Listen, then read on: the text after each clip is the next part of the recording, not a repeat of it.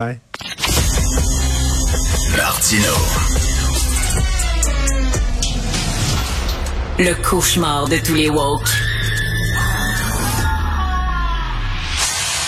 Alors, nous parlons avec Karine Gagnon, chroniqueuse politique au Journal de Montréal, Journal de Québec, euh, directrice adjointe de l'information au Journal de Québec, qui a vécu une longue soirée hier. Euh, Karine, est-ce que tu vois ça d'un bon œil, toi, le fait que euh, le Parti conservateur du Québec n'ait pas de siège à l'Assemblée parce que euh, euh, Éric Duhem disait, je vais canaliser la colère du peuple, ils vont avoir une voix, ils vont pouvoir se faire entendre à l'Assemblée. Ça, ça veut dire qu'au cours des quatre prochaines années, les fans de... Euh, Éric Duhem, pour se faire entendre, devront aller marcher dans la rue. C'est pas une bonne nouvelle. C'est pas une bonne nouvelle pour eux. Euh, C'est pas une bonne nouvelle pour nous non plus. pour nous non plus, mais tu sais, Richard, euh, Éric Duhem, ceci dit, c'est seul chef qui a pas été élu. Et je regardais son score toute la soirée. Et son adversaire de la CAQ, Sylvain Lévesque, dans Chauveau, n'était pas du tout achalé. Il pouvait avoir les pieds sur le pouf, là. Il a jamais passé proche de le battre, là. Donc, Hmm. il y a quelque chose là aussi, là, tu sais, ça, ça passe pas tant que ça. Écoute, moi, je- j'écrivais ce matin, euh, la radio de Québec, là, à choix, là, Radio X, pas la nommer, là, ils ont fait sa campagne électorale, là. T'as pas à idée à quel point, là. Oui, là. Mais c'était à tous les jours, c'était dans toutes les émissions, c'était aberrant. Puis malgré ça, le- les deux seuls endroits où ça a été serré, c'est en Beauce. Donc, plus un bassin d'auditeurs de choix aussi. Mais tu sais, partout ailleurs dans la région de Québec, malgré toute la visibilité qu'il y a eu, euh, les efforts qu'ils y ont mis, c'est sûr qu'ils n'ont pas la machine caquiste, mais quand même, ils sont loin derrière. Là. Oui, ils ont représenté la deuxième option dans certains comtés, mais vraiment pas la majorité là dans la région.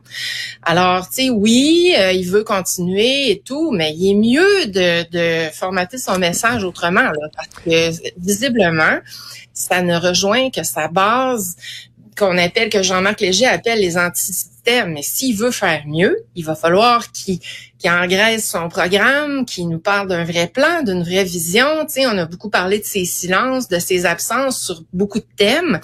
Là, il a fait sa place avec cette détresse-là qu'il avait par rapport aux mesures sanitaires, à la pandémie. Mais là, je pense que c'est derrière nous. Là, je pense qu'on va voir aussi le vrai visage de la CAQ et tout. Mais lui, il va falloir qu'il qui se bâtisse un message plus solide là puis je pense que je suis pas la seule à avoir vu ça là Ben oui, et pas tout le temps être contre et carburer à la colère. À un moment donné, t'es pourquoi?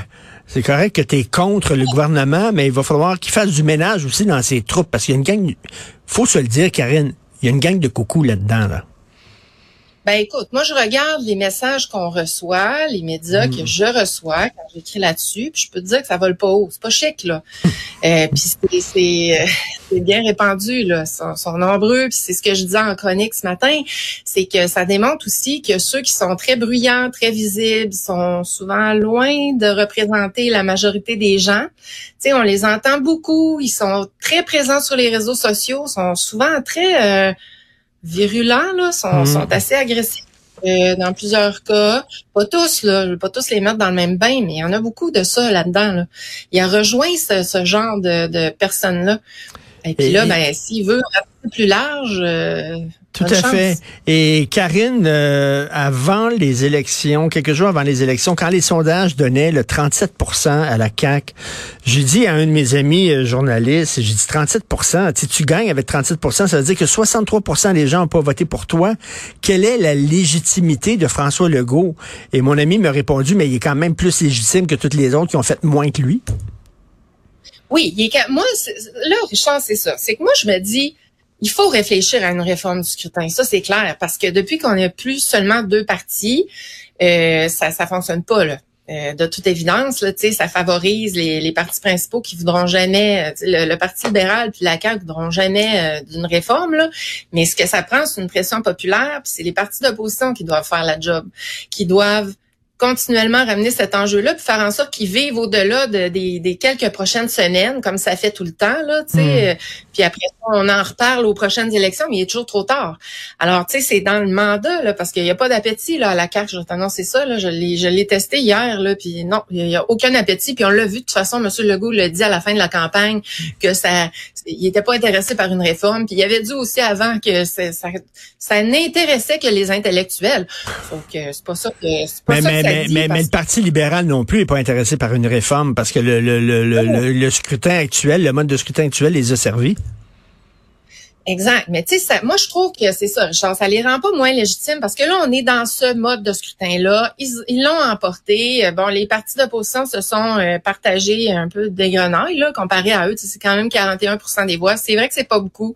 C'est vrai que ça fait ressortir des distorsions. Mais là, le débat qu'il faut avoir, c'est pas, selon moi, c'est pas de savoir s'ils sont légitimes parce qu'ils ont été élus démocratiquement dans un système, un mode de scrutin qui est en vigueur.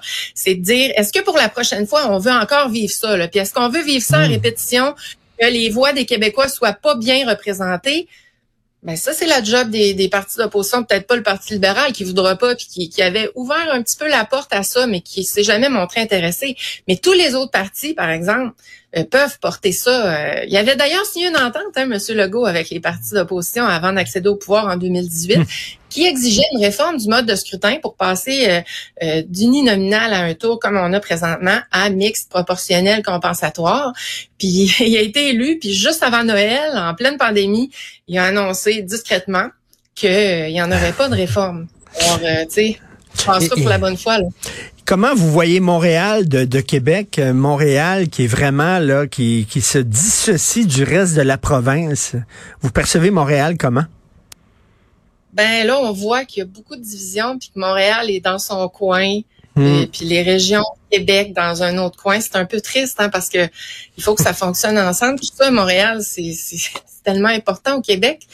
Notre métropole, on peut pas fonctionner sans elle. Alors là, euh, si elle fait bande à part, euh, que le principal parti d'opposition finalement devient le parti des anglophones du Québec, ouf, ça, fait mal un peu là, ça, fait mal pas mal en fait. Euh, il y a beaucoup de gens aujourd'hui qui se sont réveillés puis qui se sont dit, ouf, je suis un orphelin politique.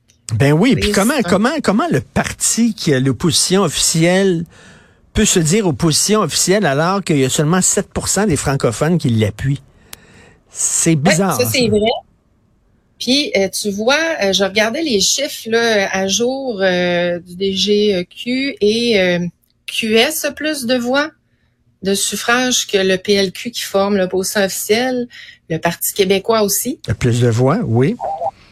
Oui, alors c'est quand même... Écoute, il y, a une distorsion, ben oui, ça, ça parle énormément. Est-ce que les gens, selon toi, ont voté pour la CAQ ou ils ont voté contre les autres partis?